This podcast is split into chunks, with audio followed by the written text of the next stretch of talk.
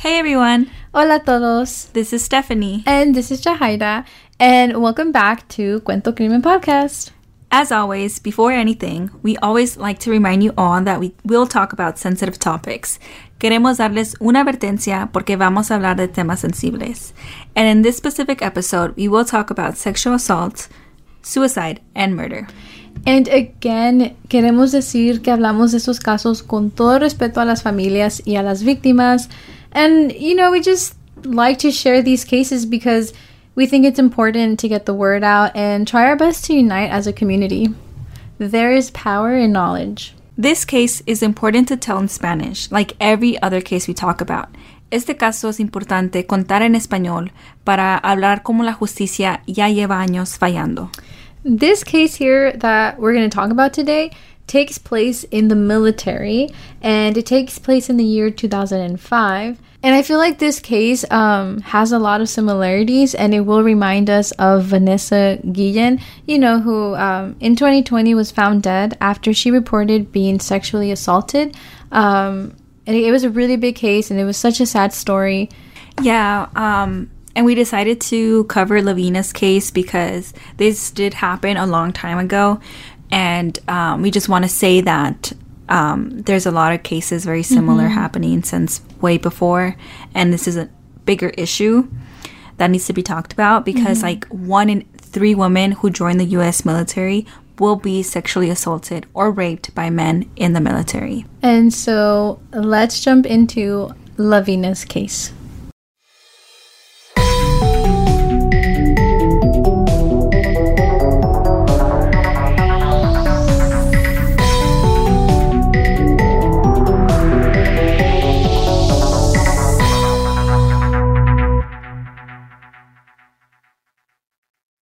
Hoy vamos a hablar sobre LeVena Johnson, promoted to private first class. Una muchacha que en la high school era estudiante de honor.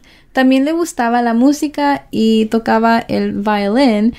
And Steph, I don't know if you know this, but my grandpa played the violin. Oh, really? So, yeah, that was like our instrument. So I thought that was like a cool thing to Aw, add there. Okay, okay.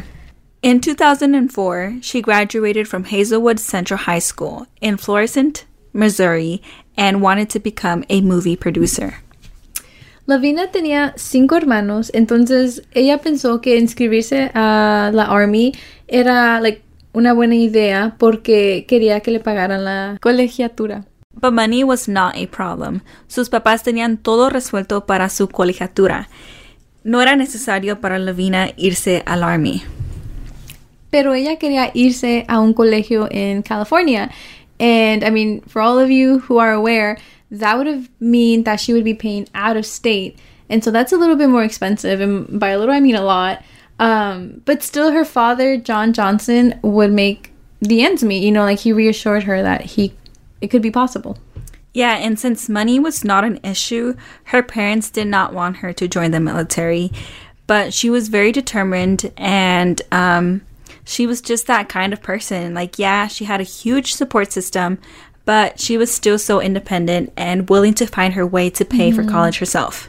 She wanted to to try it herself. Yeah. Um, and so she made up her mind, and she was greatly influenced by the recruiters at her high school, which honestly, like, the whole idea of like the recruiters at high schools kind of like makes me a little upset and like uncomfortable because it's like, I, I don't know, I feel like they usually always target like low income communities and, you know, just a little personal. yeah, yeah, that that is a fact. They do target low income schools and communities because um, I've even seen them at our local mall. Uh, that's You know, Yeah. Um, they know they know which communities are more vulnerable. Yeah, And which ones are more likely to like actually like join. join. Yeah. Y también fue influenciada porque su papá was an army veteran. But like even with family history in the army, los papás de LeVena no querían que ella se inscribiera a la army. Like even her dad who was part of this didn't want her in it. Yeah, her father was not on board whatsoever. And they had a lovely father daughter relationship. Siempre les decían que LeVena se parecía a su papá. que tenía la misma actitud, siempre los estaban comparando, and they took pride in that. She was like so loved. Yeah, so there she mm. went, young and brave. She joined the military and she got deployed and went to Balad, Iraq. Just an emphasis, she was strong-minded. Ella se preparó mentalmente porque ella sabía que no iba a ser fácil estar lejos de su familia y también acostumbrarse a un nuevo ambiente. Yeah, it must be hard to be like completely stationed somewhere else, you know? And so when she already settled in Iraq, she would write letters to her family. Y también cuando podía, ella les llamaba por teléfono, you know, like a quick check in. And she actually worked in the telecommunications building, so tenía varias oportunidades de llamarles a su familia. En una de sus cartas, ella les dijo que trataban a las mujeres diferente que a los hombres. They would give them a hard time just because they were women. They would refer to them as female warriors, females, mm. and even just the word sold. Half of the word of soldiers. Porque no más que eran mitad de un soldado. These are all very like make my blood boil, you know, but Yeah, like there shouldn't even be a need for a nickname. yeah, or like just pointing it out like okay, I'm a woman and Yeah. like here we are doing the same job, so get over it. You know, Yeah. like I don't know.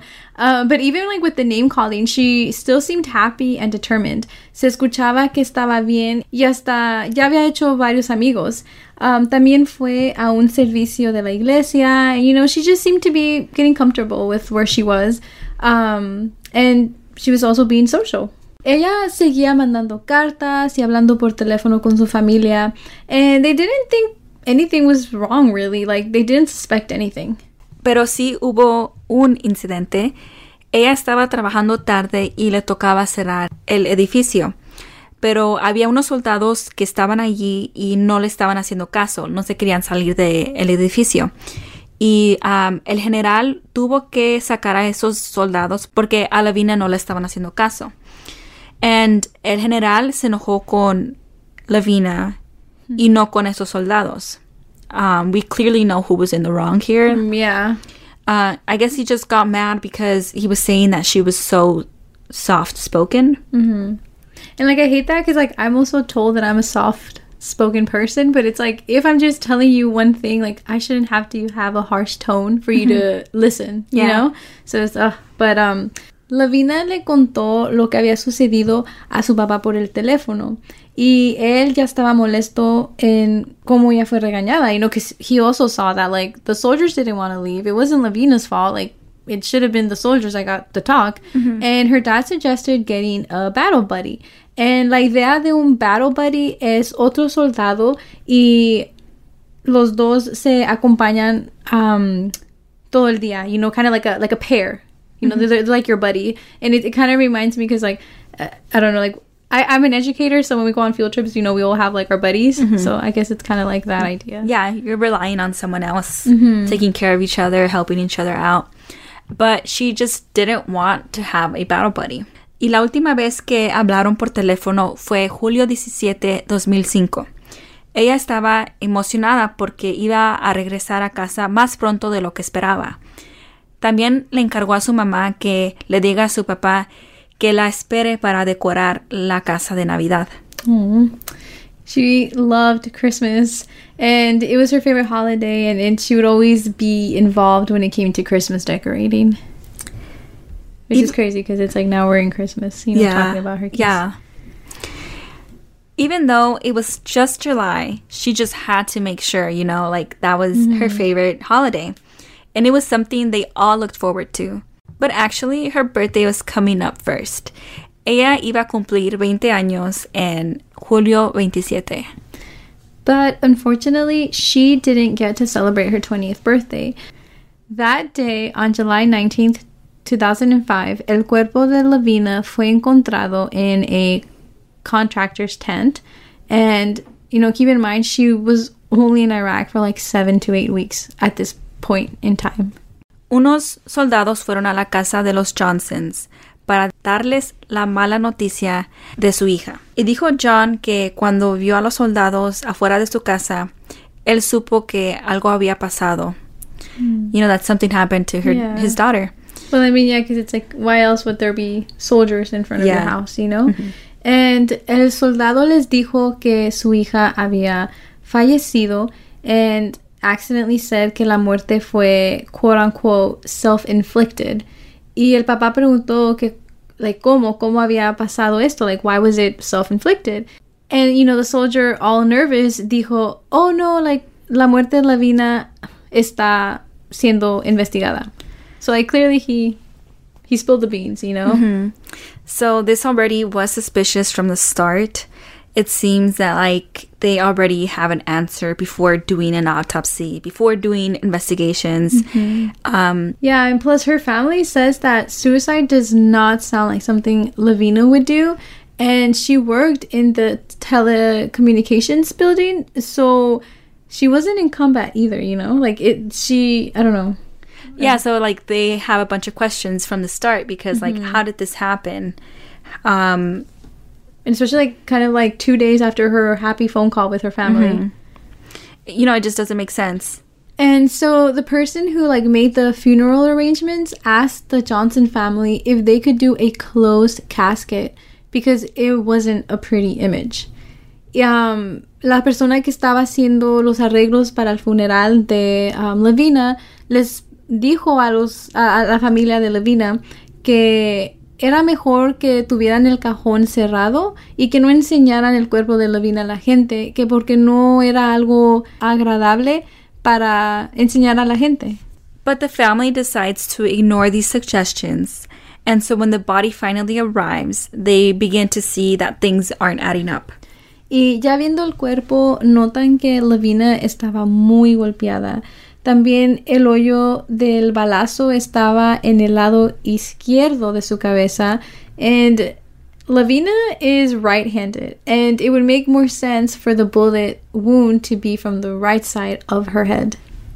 También el hoyo del balazo estaba muy chico para ser un balazo de la pistola M16. La M16 es una pistola muy larga y con mucho poder, entonces un balazo de esa pistola hubiera hecho más daño.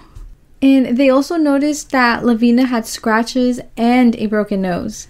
And they noticed that her gloves were glued onto her hands. And that's really strange, I feel like. Like, why Why? would her gloves be glued to her hands? Um, And ta- I, I think they did ask around if that was normal, and um, the funeral home, the um, have never like they never saw something like that. So that was really new. crazy. And it's even like I, I don't know. I kind of also thought about like what kind of glue. Like was it? I mean, it had to be super strong for it not to be able to come off her Yeah. hands. You know, ah, that's so. It gives me like goosebumps to think about. And yeah, the Johnson family had a lot of questions, and you know they were ready to ask. La autopsia fue hecha en julio 22, 2005. El medical examiner, Edward Reddy, concluyó que murió por suicidio. And they kind of took a long time to tell the family the results. It wasn't until August 3rd that the medical examiner finally called the Johnson family. So ya ellos tenían los resultados, pero dejaron a la familia esperando por 12 días. Like we said, he declared it as a suicide, but John had questions. Su primer pregunta was if they did a rape kit, and el examiner dijo que no, um, que no había ninguna seña que indicaba que LeVena um, fue violada. Y otra pregunta que él tenía era sobre el balazo.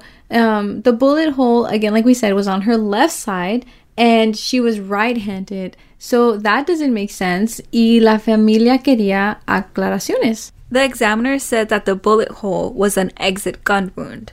Decían que LeVena se disparó por la boca y por eso esta era la herida del balazo que estaba en el lado izquierdo de su cabeza. I mean, I guess it could kind of make sense, but they also say that she shot herself with um, a M16. I had to look that up because I had no idea how that gun looked like. And yeah, it's pretty long. Like it's a pretty long gun. But LeVena was five foot one. Like where, wh- where's the logic? The you know like it doesn't add up. He wanted to know how it was possible for someone like LeVena that was five foot one would shoot herself with a gun that is longer than her arm. No entendía cómo su hija se pudo disparar con una pistola que estaba más larga que su brazo. And um, el examiner le dijo que LeVena lo pudo lograr sola, aunque la pistola estaba más larga. So they kept insisting that it was possible. And it just, I don't know, it just seemed like que tenían respuestas para todas las preguntas, pero no eran like logical, uh, how we say, like logical answers to these questions. Solo creían más dudas. John empezó a investigar si había otros casos como el de su hija. Él sabía que esto iba a ser una pelea muy larga porque he was going up against the military. Yeah, like that's the yeah, the like it government. was one one father, one mm-hmm. family going up against. this big institution. Yeah, so he knew it was going to be a long fight. And surprise, surprise, he did find cases that involved sexual assault and that they involved suicide and just mysterious deaths in the military. Pero there was one that stood out to him, y ese fue el caso de Tina Priest, um, who también was very similar case to Lavina's case. Tina Priest, también de 20 años, murió en Irak en marzo 2006. También dijeron que murió de suicidio y que ella se había matado con la misma arma como en el caso de Lavina, la pistola M16. And her mother has been her biggest advocate. En la autopsia de Tina decía que ella también se había disparado con una pistola M16. And again, Tina was very similar in size like LeVena. She was only five feet two, um, which is kind of like my height. I'm five two. Um, and they claimed that, yeah, it was a long gun, but they're claiming that she pulled the trigger with her toe. Like, Her toe. How are you gonna shoot? How are you gonna pull the trigger with your toe? Like we need to pause for a second and just Digest. this like I analysis. yeah. Of, I, I, I don't know. I, I I read that and I was just like, What, you know? Mm. Like let's say that someone can do that. Mm-hmm. But what is the likelihood of her actually doing it? It's very low. Because okay, first of all, you would have to be holding the gun to, up to you, right? Mm-hmm. So how do you manage to hold a gun steady while raising one of your feet up in the air and then putting your toe in between the trigger and still having the strength Mm-hmm. to like hold the gun, your legs in the air, and now you have to put your toe to actually like push up on the trigger. Yeah. And it's very likely that the person might not even be successful doing that, you know? Like I, I I don't know. I'm trying to like picture it. I mean, it's horrible, but like I'm just trying to see how your body would be able to do that, Mm-hmm. given her size and given the length of the gun. Yeah. And LeVena was five foot one, slightly shorter. And you know, this whole toe theory, it was brought up in this case as well, in LeVena's case. Um, so I'm not entirely sure, but I think it was brought up in both cases. But I mean, it just doesn't make sense. And like this toe theory to say it in both cases, hmm. like, Like, what are the odds? yeah, that like they're two using, people they're using the same method of the toe. yeah, like the same analysis for both cases. It's a huge red flag, mm-hmm. and it makes us think that again there is for sure something being hidden by the military. And I mean, we also know the military. Like, it's mm-hmm. Yeah. So at this point, I think it's clear that the army is just telling the family anything to stop the questions. Mm-hmm. And let's be honest, they get away with so much because a legal battle against them is never easy. it's not it's it's an it's a nightmare muchas familias aceptan lo que dice the army you know like they just don't you know find like Don't even, I feel like a lot of families don't even have doubts. You know what I mean? They True, trust. yeah they trust because it, it is supposed to be like a trusty pl- trusted. place you know like it's someone giving up their life to protect the country Yeah. so why is the country not protecting them mm-hmm. you know but john johnson el papá de levena no lo estaba aceptando él estaba listo para enfrentar la army he was not going to let this go and honestly i give him credit for that like speak up advocate for your loved one sí recibieron fotos de la autopsia y de cómo la encontraron y you know ya sin vida pero las fotos no eran de buena calidad estaban like borrosas, you know, like super, super blurry, and they were black and white. So it was like really hard to like see any like discoloration on her, like bruises. Details. Or, yeah, details. Um, lo que sí pudieron ver en estas fotos fue que no había residue um, from the gun. También en estos documentos, la familia por primera vez supieron que Lavina había sido asaltada sexualmente and was being treated for STDs. The army said things like that she was depressed and she had been going through a breakup. And um, I want to like backtrack a little bit because um, they just found out que fue asaltada sexualmente, um, but they didn't do a rape kit. That's true, yeah. Because Yeah. earlier they said that. Okay, wait. If we like way backtrack, supposedly the examiner said no because they didn't find any clues or like any signs that she had been raped. But then here they're saying that they they knew. Yeah, because this has to be on file. You know, they know Right. their like health history there. You Know? Yeah. Um. So yeah, there's no reason why they shouldn't have done a, A rape, rape kit, kit, yeah. You know. But yeah, dijeron que ella estaba deprimida porque estaba comiendo mucha nieve. That was their excuse. That was their their diagnosis. Yeah. Which is not on the DSM-5 criteria to qualify as being depressed, which is pretty much the manual of mental disorders. So Yeah. there's I'm- nothing on there about ice cream. There, there's, and then also just like the fact that you say ice cream, it just reminds me of like the like cliche chick flick of the girl who went through a breakup and is like in bed eating ice cream. Mm-hmm. Like, uh, no, I don't know. Like, it's yeah. just it's not a valid thing to say. Even Yeah. like what? And it's also really hot in Iraq, so like you know, Everyone wants ice cream. Yeah. I feel like ice cream always sounds good. Like, you know? Um and so this is making them look bad because eating lots of ice cream, like again, it's it's not a professional answer. right? So the next thing they see in these pictures es una foto de un CD. Y esto era como una señal que había más y que ellos todavía no han visto. So la familia pidió este CD, pero negaron el request por motivos de seguridad, which again we see that the police loves to weigh that. Um, no querían dar los nombres en el CD, but of course John Johnson felt entitled, and as he should, like this is his daughter, uh, to those names that could possibly be linked to his daughter's death. Y como le negaron el CD a John Johnson, él fue con Lacey Clay, un congressman, para pedirle ayuda, and he accepted. He was willing to help. Um, y en una entrevista that was broadcast through television, Lacey Clay le pidió a un oficial del, del military que le dé ese CD a la familia. Y el oficial le dijo que sí, que le iba a entregar el CD a la familia, pero que nomás tenían que llenar los documentos necesarios para obtener el CD. And this is the funny thing. Um, that was on TV. And once the TV was off, the official said to John Johnson that, again, he was not entitled to that CD. So him saying, oh, yeah, like, I'll give you the CD, that was a front.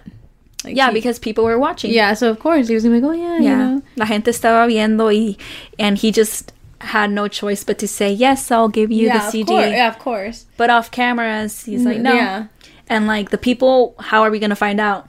You know? Exactly, because it's only what you see on TV. Mm-hmm. So this led to a two-year fight. Dos años que la familia peleó por este CD. Y estas fotos en el CD estaban claras and they were in color. Eran las fotos originales that the family never got to see.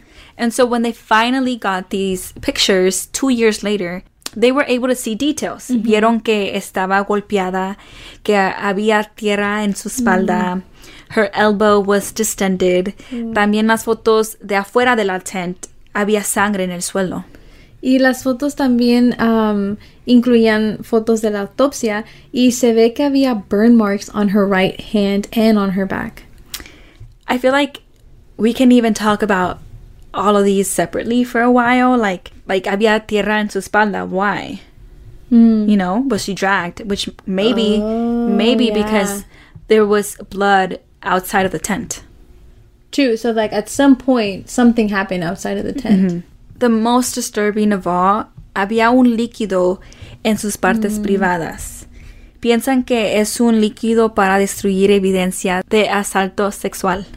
Oh my god, that makes like makes me so sick. Like, oh, mm-hmm. I can't believe it.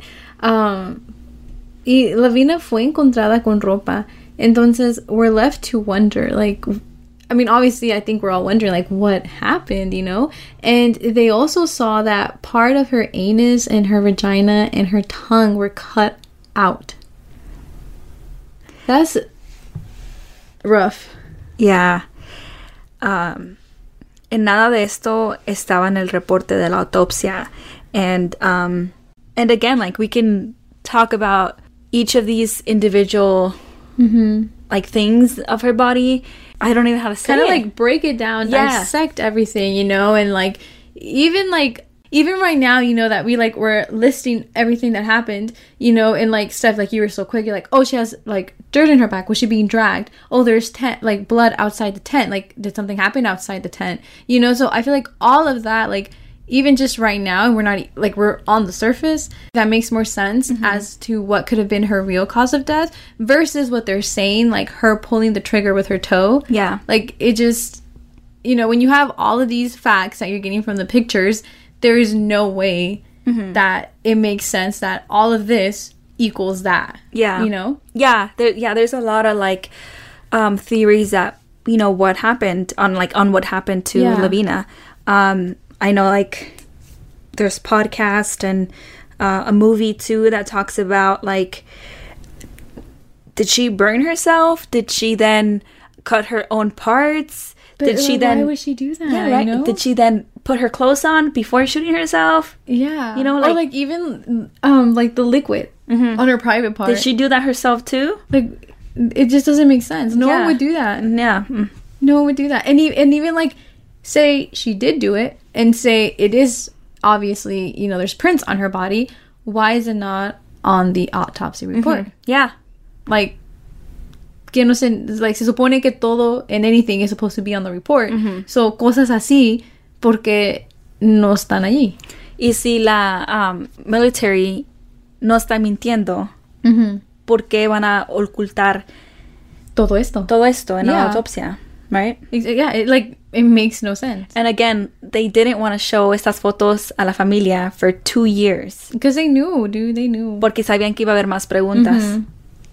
y sabían que ahí iban a ver todo esto, you know, so it's just, uh, ugh, you know, um, but y también vieron que en estas partes ella tenía un material wound stat, um, and for those of you who are not familiar, esto es algo que se usa en el army para parar, um, like the bleeding, para que la persona no se desangre, um, so it just like helps the person not bleed out. Y es un material que es muy difícil para quitar. Like, you have to go through surgery to be able to remove it. También averiguaron que la bala de la pistola M16 nunca fue encontrada. So, footprints and blood, and absence of blood um, all over the tent. And you know, for a shot to the head with an M16, that would create a lot of damage. Um, and in the pictures, they also saw that there was a small fire next to her. And they say that she was burning her journal pages. Ooh, that's even a little bit more like just add to the list, you know. Um, and that's what the family has. Um, but again, the military ruled this as a suicide. I mean, it definitely sounds like a cover up. Oh yeah, for sure. Like no doubt in my head. Yeah. And you know, this case reminded us a lot of the case we saw earlier this year with Vanessa Guillen. Um, and I don't know, it just kind of goes to show that like you know, it didn't just start this year. Like Vanessa was not the first one, and sadly enough, she's not going to be the last one. You know, like this, it's a big issue, like Stephanie said in the beginning of this uh, episode.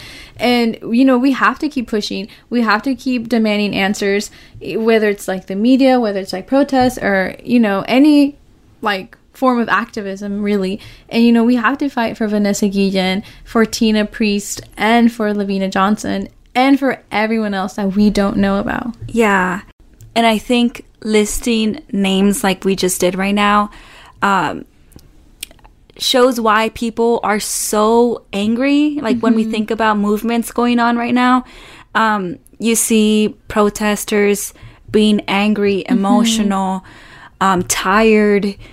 And I feel like some people ask why, Yeah. you know, but like, The question should be like, why are you not as upset? yeah, we're listing names. Mm-hmm. Like, I think 2020, like, we've seen a lot of social activism, but it's been going on for so long. Yeah. You know, like, this case happened in 2005. That's like more than that's 15 years ago. Yeah.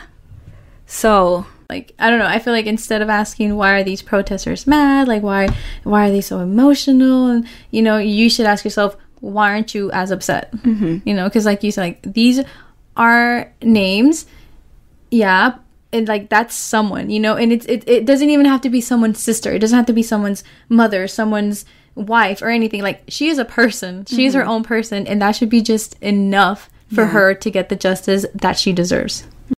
and I mean, this year, 2020, we saw, you know, justice. We saw answers with Vanessa Guillen. Yeah. Which is amazing. We saw communities come together, people come mm-hmm. together, people of different backgrounds come together and, you know, speak out for her and get answers Yeah. for her. So, um, I don't know, maybe that can be something we can use in the future for other cases and other people who need justice. Yeah, definitely. Like, la lucha sigue. Yeah. It doesn't stop. in numbers, we are stronger. That's true. So, yeah. Amen. Yep. Well, it, it's always kind of like a a weird way to end because you know these are like I don't know. They kind of make your heart feel so like heavy. You know. Yeah. It's just kind of like how do we just like drop it? But you know, overall, like these cases are important to talk about, and um, we appreciate everyone who has like reached out. We've gotten like so, like multiple like super heartwarming messages you know saying like they've been moved by some of like the issues that we've talked about and that honestly means a lot to us so just a big thank you to you all and we will see you all next wednesday for next week's episode bye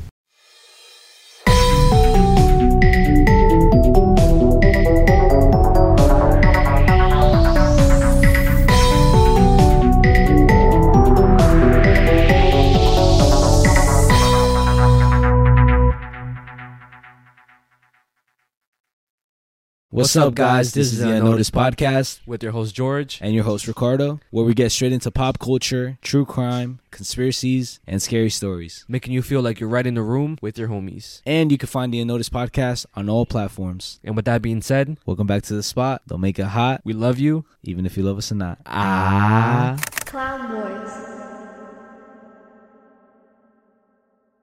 With Lucky Land slots, you can get lucky just about anywhere. Dearly beloved, we are gathered here today to. Has anyone seen the bride and groom? Sorry, sorry, we're here. We were getting lucky in the limo and we lost track of time. No, Lucky Land Casino, with cash prizes that add up quicker than a guest registry. In that case, I pronounce you lucky. Play for free at LuckyLandSlots.com. Daily bonuses are waiting. No purchase necessary. Void where prohibited by law. 18 plus. Terms and conditions apply. See website for details.